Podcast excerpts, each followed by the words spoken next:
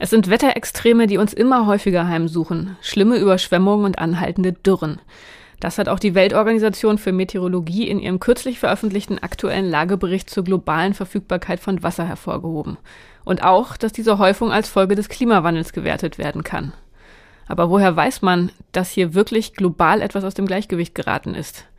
Das wollen wir heute anhand einer aktuellen Studie diskutieren. Und damit herzlich willkommen zum Podcast Wissen. Ich bin Sibylle Ander. Ich bin Joachim Müller-Jung. Wir beide sind Redakteure im Wissenschaftsressort der Frankfurter Allgemeinen Zeitung und Sonntagszeitung. Ich bin Astrophysikerin und Philosophin und Joachim ist Biologe und bei uns vor allem für die Medizinthemen und die Klimathemen zuständig. Ja, Joachim, und was die Klimathemen angeht, da ist ja in der Tat momentan Wasser ein ganz, ganz wichtiges Thema. Woran liegt das?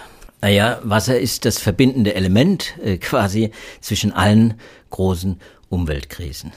Die Steffi Lemke hat das auf dem Wasserkongress zur Eröffnung gesagt. Der Wasserkongress, der läuft. Und während wir jetzt hier aufzeichnen, Sibylle, geht dieser Wasserkongress, ein dreitägiger Kongress, der nicht alle Jahre etwa stattfindet, sondern äh, quasi ganz selten stattfindet, geht er zu Ende. Und äh, da werden auch einige Beschlüsse gefasst, aber vor allem sitzen da einige tausend Menschen in New York zusammen und äh, machen sich genau die Gedanken, die wir jetzt wahrscheinlich auch haben. Wie kann man diese Wasserkrise lösen und was ist diese Wasserkrise auch überhaupt und wo taucht sie auf? Wie kann man sie vermessen? Wie kann man sie monitoren? Wie kann man sie verfolgen? Was kann man vor allem dagegen tun? Ja, was versteht man denn unter dieser Wasserkrise, die du jetzt gerade erwähnt hast? Naja, es ist auch die Wasserkrise ist ein großer Begriff äh, und wenn man dr drüber nachdenkt, dann berührt es wahrscheinlich die allerwenigsten, die jetzt zuhören, weil einfach Wasser für uns ein vollkommen leicht verfügbares Gut, eine Ressource ist, äh, die selten knapp ist. Hin und wieder bekommen wir dann auch Nachrichten übers Radio. Also wir haben reichlich Wasser, wir haben vor allem reichlich Süßwasser und Trinkwasser. Und diese Selbstverständlichkeit, die gibt es fast, äh, wie man sagen, in, in, den, in den allermeisten Teilen gibt's die gar nicht. Es Weil sind über ja hier auch schon abgenommen hat, muss man sagen. Ne? Wir haben ja diese sehr trockenen Sommer und es war ja nicht nur der Sommer, es waren ja auch schon sehr trockene Frühjahre bis in den Herbst rein. Eigentlich war es ja die ganze Zeit trocken in den vergangenen Jahren. Gartenbesitzer wissen das, auch äh, Menschen, die in der Nähe von Wäldern wohnen und Angst vor Waldbrandgefahr hatten.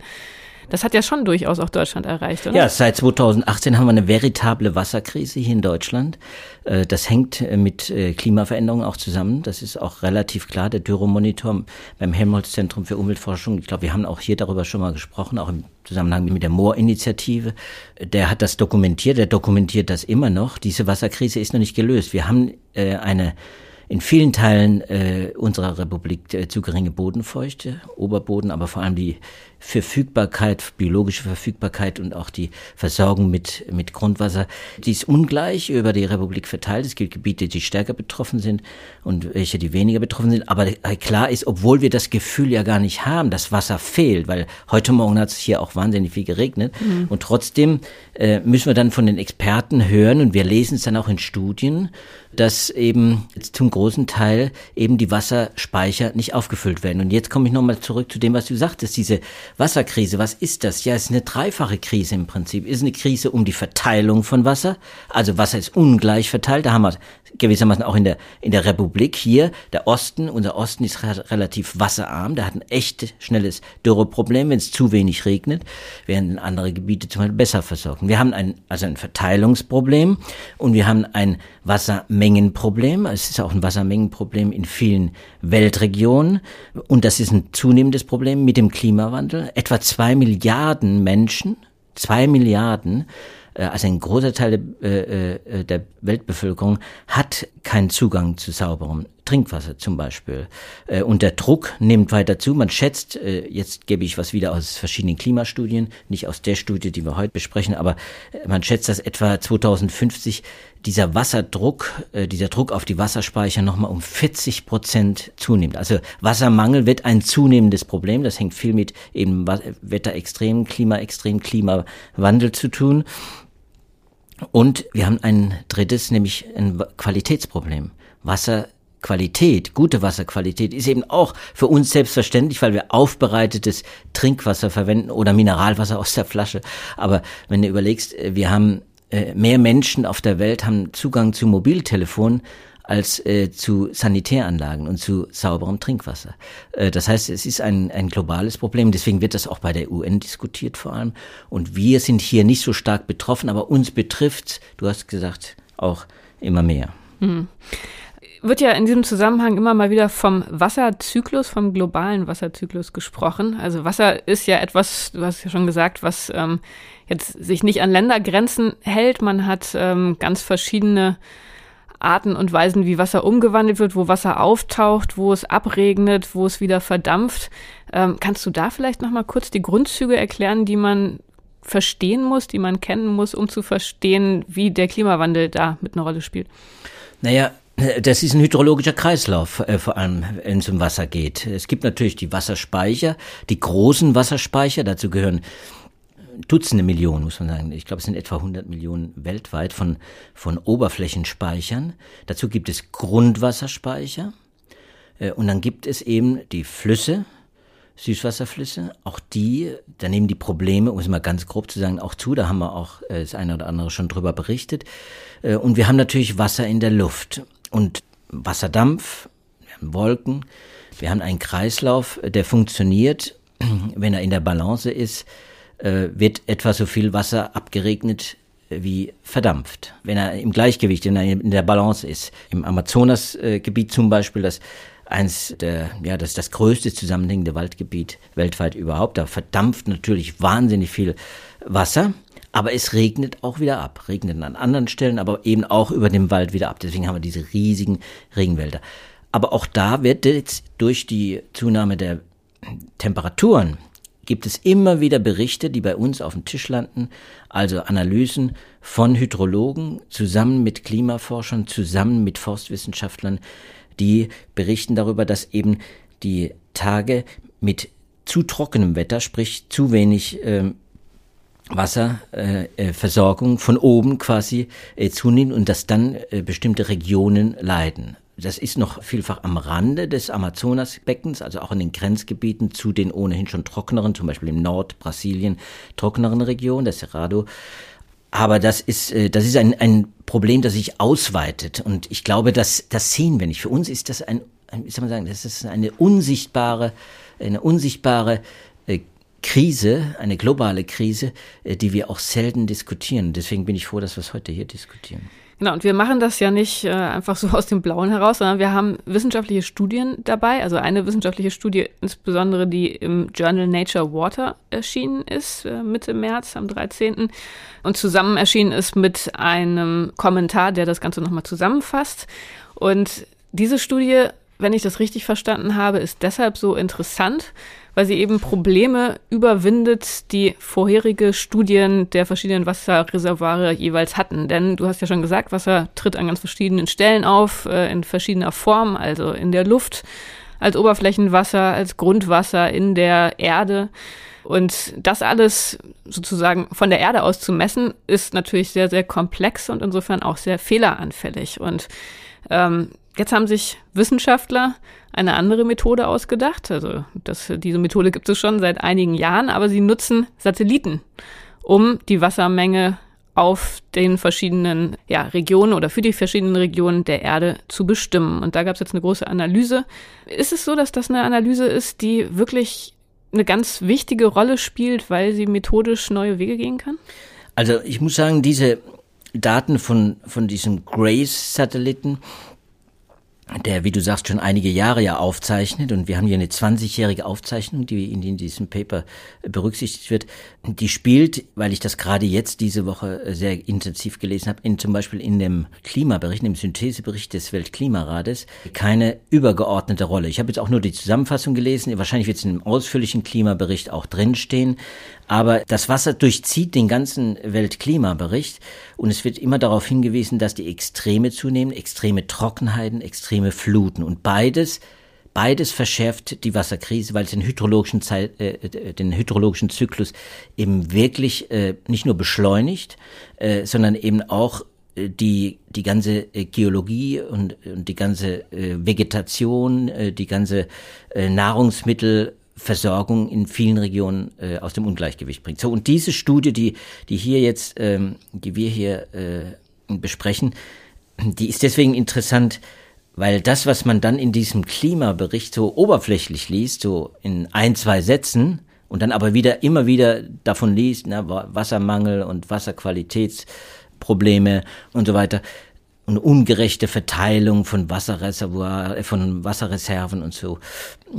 Das kriegt man hier quasi jetzt mit vielen Details geliefert. Früher war man ja auf die auf die Beobachtung vor Ort angewiesen. Man hat natürlich, bei uns sind das die Wasserwerke, es gibt auch in, in vielen Weltgegenden, in denen Wasser schon immer ein, ein Mangelware war, gibt es natürlich auch Messungen, es gibt auch UN-Initiativen, die, die genau das, wie soll man sagen, inzwischen forcieren, dass die Menschen in ihren Dörfern, in den Kommunen, in den Regionen die, die Wasserstände zum Beispiel überwachen. Es gibt da Methoden, ganz einfache, das sind mechanische Methoden und äh, wenn man so will, das sind Brunnen, äh, die werden beobachtet und wenn die, wenn die Pegel, wenn diese äh, äh, Grundwasserreservoire abnehmen, die Pegel runtergehen, äh, dann rufen die natürlich Alarm und dann ist das ein echtes Alarmzeichen auch für ihre eigene Landwirtschaft und so weiter. Das heißt, so eine Art Frühwarnsystem wird weltweit entwickelt, aber es ist alles mechanisch. Und hier haben wir in der, in der Studie eben ganz andere Methoden. Und das sind eigentlich so elaborierte Methoden, nämlich, äh,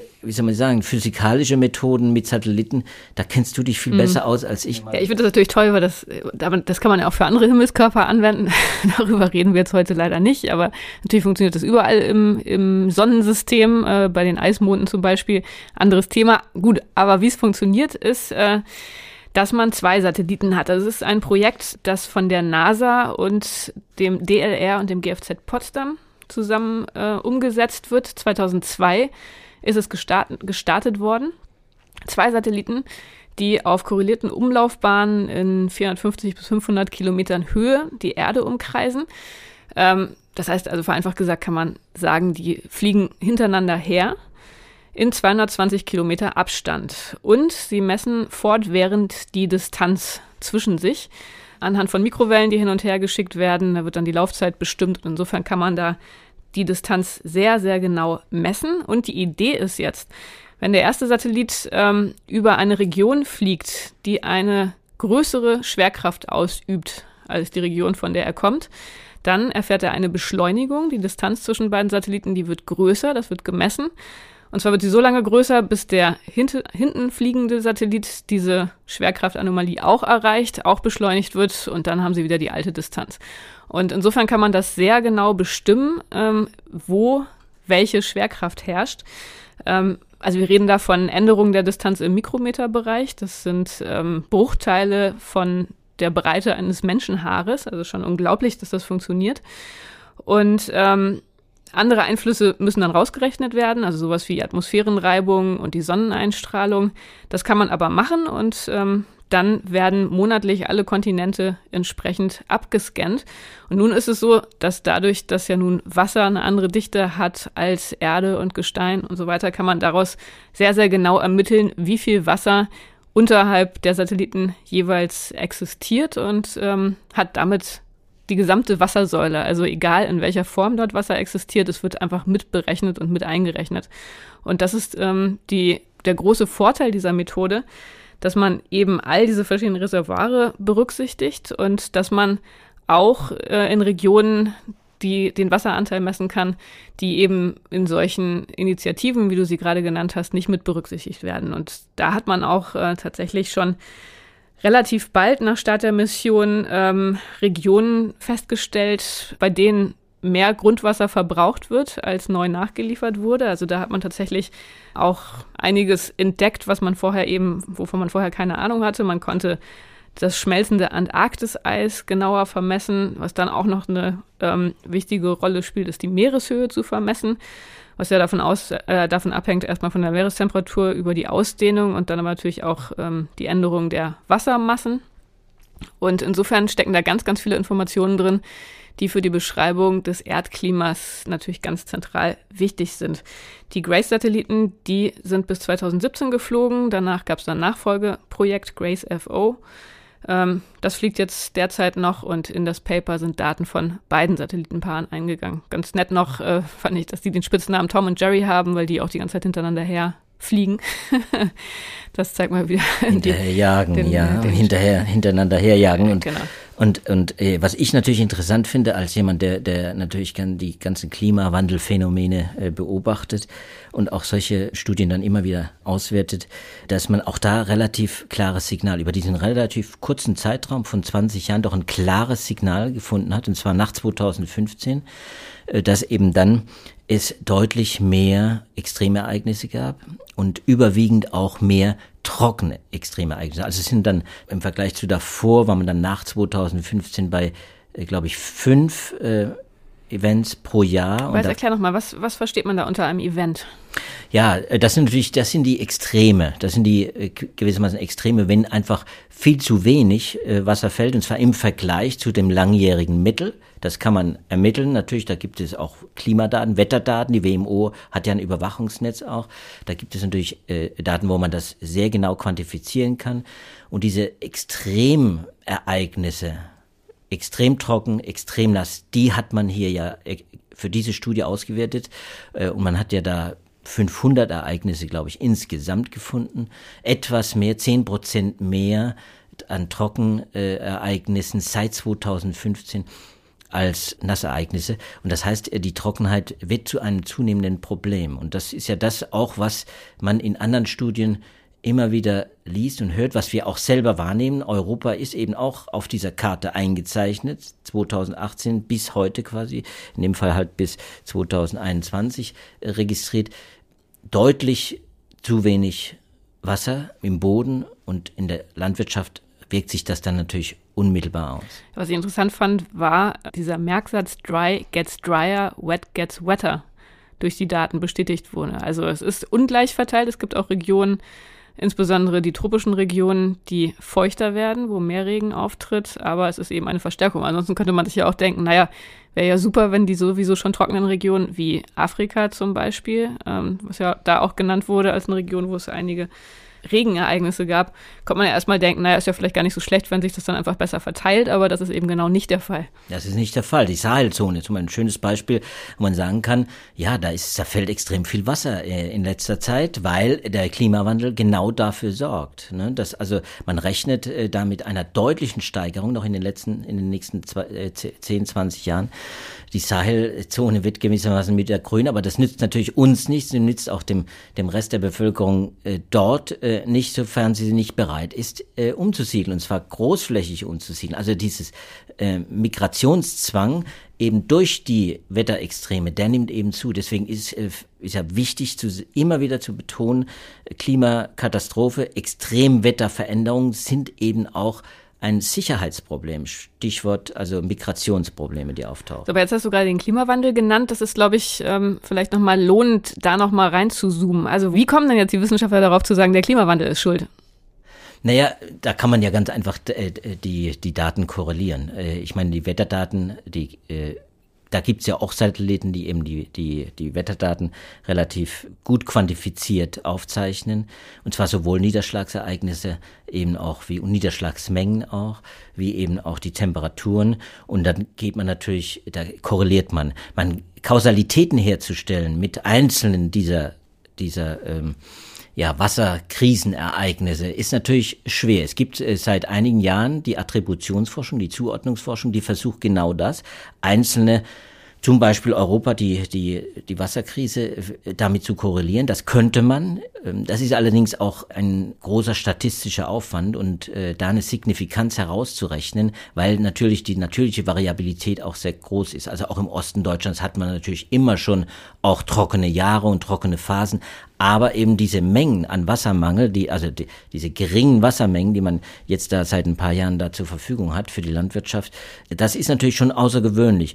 Und natürlich wird man, wenn auch die, die Klimaforscher, die überwachen auch die Chatstreams zum Beispiel, natürlich auch die, auch in diese Entstehung von äh, Wetterextremen, von Extremniederschlägen, Überflutungen, wie eben auch von Trockenheit mit reinspielen. Blockierende Wetterlagen, etwas, was, was wir auch hier wieder äh, auch besprochen haben, die spielen eine ganz große Rolle bei der Entwicklung des Klimas. Das wird alles überwacht und das wird dann korreliert und hier hat man eben Wassermengen äh, gemessen. Und übrigens, ich finde es ich find's, äh, toll, nicht nur, dass man das gewissermaßen vom Weltraum aus messen kann, den Wasserdampf, die Wasserreservoire, wie eben auch eben zum Beispiel die Gletschermengen.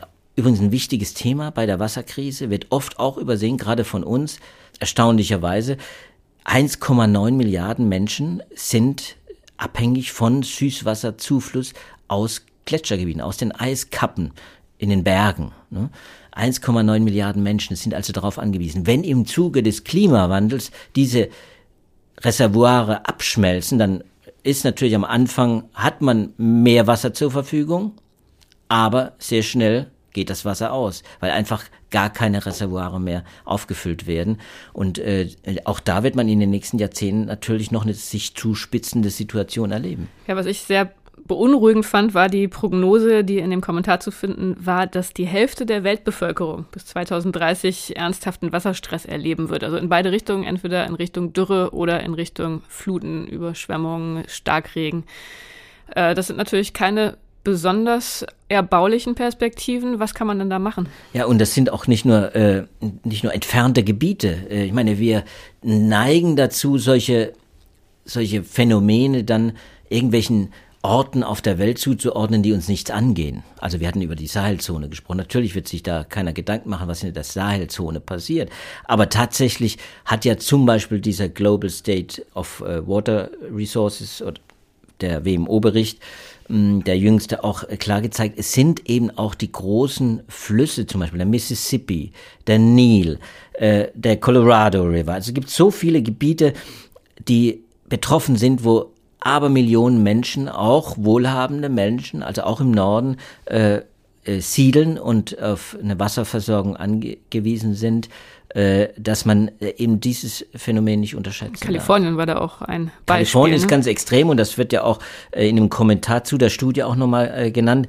Kalifornien ist die fünftstärkste Wirtschaftsmacht der Welt. Allein Kalifornien, 40 Millionen Menschen und dort soll eben auch bis 2040, das ist ja quasi weniger als eine Generation. Das ist ja, wenn, wenn, wenn, wenn man will, in anderthalb äh, Jahrzehnten äh, soll da eben äh, die Wasserversorgung derart leiden. Ich glaube, der Wert war minus zehn Prozent wärmere Bedingungen und äh, entsprechend weniger Wasserabflüsse dass, dass natürlich auch der ganze Industriestandort dann äh, ins, ins Wanken gerät. Wir, wir kriegen das dann immer wieder in den Nachrichten mit, wenn dann über Waldbrände berichtet wird. Im Moment ist es, äh, sind es riesige Überflutungen. Da haben wir wieder diese, diese Extreme, diese gegensätzlichen Extreme Fluten und Dürren. Da nehmen wir das dann wahr und haken es dann relativ schnell ab. Aber der langfristige Trend eben in der Wasserversorgung, der geht dann eben nach unten und dieser langfristige Trend, der wird dann natürlich auch die Industriebetriebe zum Beispiel äh, in, in die Bredouille bringen. Wir haben das in Frankreich erlebt und wir haben ja eine schöne Doppelseite in der Sonntagszeitung äh, gemacht. Unser äh, Kollege Uhud äh, Karaca hat dann eine Woche genau hat, hatten wir auch ein schönes Storytelling. Hat ein schönes schönes Storytelling gemacht. Das kann man äh, da ja zeigen. Da hat er verschiedene Weltregionen auch dargestellt, wo die kritischen Punkte sind und da sieht man eben äh, dass es eben nicht nur äh, in Ferngebieten, nicht nur im globalen Süden, sondern eben auch in den Industrieländern Ländern ein Riesenproblem wird. Und Europa und das war der Anlass für die Recherche damals, äh, hat ja jetzt zum Beispiel die Winterdürre erlebt. Äh, etwas, was wir eigentlich vorher auch nicht kannten. Das ist ein Begriff, der ist ja nie aufgetaucht, wenn man so will, in populären Sendungen. Aber plötzlich taucht er in Talkshows auf. Winterdürre. Also die Po-Ebenen, Norditalien, Frankreich, die großen Flüsse, die austrocknen während des Winters, während der wasserreichen Zeit eigentlich. Das muss natürlich, das sind Alarmsignale und die müssen natürlich ernst genommen werden. Und da müssen Gegenmaßnahmen getroffen werden und das wird teuer. Das wird im Moment, werden sich da viele Hydrologen natürlich den Kopf zerbrechen müssen, äh, viele Kommunen, äh, die eben an diesen Flüssen auch äh, leben und ihre Industrie versorgen müssen. In Frankreich war die Hälfte der Atomkraftwerke äh, im letzten Jahr quasi außer Betrieb mindestens eine gewisse Zeit außer Betrieb äh, und manchmal auch kritisch lange außer Betrieb, dass man sagen muss, ja, das Problem Wasser ist eben viel umfänglicher noch als das, was wir damit in Verbindung bringen, wenn wir Wüstengebiete in Madagaskar zeigen oder eben trinkende, hungernde äh, und äh, verdurstende Menschen in der Sahelzone. Im Kommentar wurde hervorgehoben, wenn ich das richtig verstanden habe, dass man vor allem aufs Grundwasser schauen muss, weil das so eine Art Puffer ist, äh, das auch in der Lage ist, extremes Wetter ein Stück weit auszugleichen. Also dass das ein Ziel sein muss und dass man dann auch gesunden Boden garantieren muss, unter anderem. Das ist aber wahrscheinlich beides nicht so leicht umzusetzen, oder? Ja, das ist, man sieht das zum Beispiel in den, ähm, im Hochland äh, Chinas, oberhalb von Peking ein äh, Grundwasserreservoir, ein riesiges äh, Grundwasserreservoir. Die, die chinesische äh, Landwirtschaft äh, gewissermaßen hat jahrzehntelang davon profitiert, dass, dass man da Wasserreservoire hat, die, die ein, Mil, Mil, hunderte von Millionen Menschen mit Wasser versorgen konnten. Aber diese ganzen Wasserspeicher sind schnell und zwar viel zu schnell einfach auf gebraucht worden, aufgesogen worden, weggesaugt worden. Das sind die, die, ähm, die Wasserstände, die Pegelstände im Grundwasser quasi innerhalb von Jahren ein paar Jahren um mehrere Meter äh, gesunken. Und jetzt äh, müssen die Brunnen natürlich vertieft werden. Das ist natürlich auch ein riesiger Aufwand. Und äh, dieser Grundwasserspeicher geht natürlich nicht unendlich nach unten. Und es kommt weniger von oben nach. Da kommt wieder das Klimaproblem, es kommt zu wenig von oben nach. Und wie will man solche Wasserspeicher, das sind ja quasi fossile Wasserspeicher, die sind dort sehr lange schon, wie will man solche fossilen Wasserspeicher dann auch retten? Äh, das kann man technologisch ja gar nicht lösen, so ein Problem. Das heißt, jetzt äh, geht es darum, den hydrologischen Kreislauf stabil zu halten. Und wenn man den stabil halten will, dann muss man das Klima einigermaßen stabil halten. Ja, das ist mit Sicherheit ein Thema, was uns, glaube ich, auch weiter noch beschäftigen wird. Ähm, Gab es noch was in der Studie, was wir jetzt nicht besprochen haben, was dir noch wichtig wäre? Naja, ich habe es schon erwähnt, wir sollten, wenn wir so eine Studie lesen, die hier aus Nature Water, dann sollte man nicht vergessen, dass es eben wirklich äh, uns betrifft und äh, daraufhin sollte man diese Studie unbedingt lesen. Äh, es ist lesenswert, weil es im Detail gewissermaßen auch nachverfolgt, wie das über die Jahre sich entwickelt hat. Und wer nicht dran glaubt, dass das Wasser für uns ein Problem wird oder wer nicht dran glaubt, dass das Klima für uns ein Problem wird, weil das alles möglicherweise nur Prognosen seien, die der Weltklimarat zum Beispiel abgibt, äh, der wird halt durch Lektüre von solchen Papern, von solchen Kommentaren auch zu den Papern auch eines Besseren belehrt. Wir werden beide Studien beziehungsweise beide Artikel wie immer in den Shownotes verlinken, zusammen auch mit dem Storytelling, das wir vergangene Woche veröffentlicht haben und das Joachim erwähnt hat. Und ja, ein wichtiges Thema und können wir nur hoffen, dass wir in diesem Jahr vielleicht vor dem Schlimmsten ausnahmsweise mal verschont bleiben.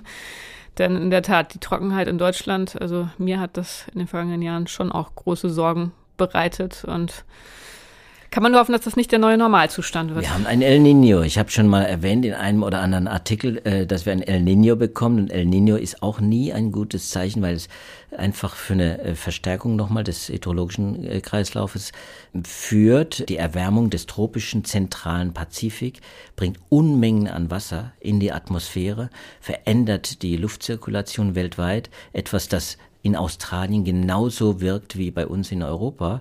Und äh, die letzten El Nino-Jahre, die starken El Nino-Jahre, wie zum Beispiel 2016, da war eben auch ein Wasserproblem bei uns zu spüren, zu merken. Und wenn du überlegst, 2016, dann kam 2018, dann kommt die Erwärmung noch dazu. Also das gab so einen Übergang von diesem El Nino-Ereignis damals zu den äh, trockenen Jahren, die danach folgten. Also ich will dir jetzt nicht zu viel Hoffnung nehmen. Ich, du weißt, ich erkenne das an, dass du gerne positiv endest, aber wir müssen diesen El Nino, der uns da im Herbst bevorsteht, spätestens nach Lage der Dinge mit 90-prozentiger Wahrscheinlichkeit sagen, dass äh, die Wissenschaftler, den müssen wir im Auge behalten. Dann ende ich halt mit einer anderen positiven Pointe am Ende. Und zwar werden wir in der kommenden Woche unseren FAZ-Kongress am Freitag begehen. Und dort wird auch der Podcast Wissen vertreten sein. Wir werden den Anlass nutzen, um die Folge in der kommenden Woche direkt von dort ähm, aufzunehmen. Und wenn Sie noch Fragen oder Wünsche für uns haben, was Sie gerne von uns besprochen hören möchten, dann schicken Sie uns das doch gerne. Am besten per E-Mail betreff Podcast Wissen an wissenschaft.faz.de. Auch ansonsten freuen wir uns natürlich immer über Feedback, genau wie wir uns immer wieder darüber freuen, wenn Sie uns hören.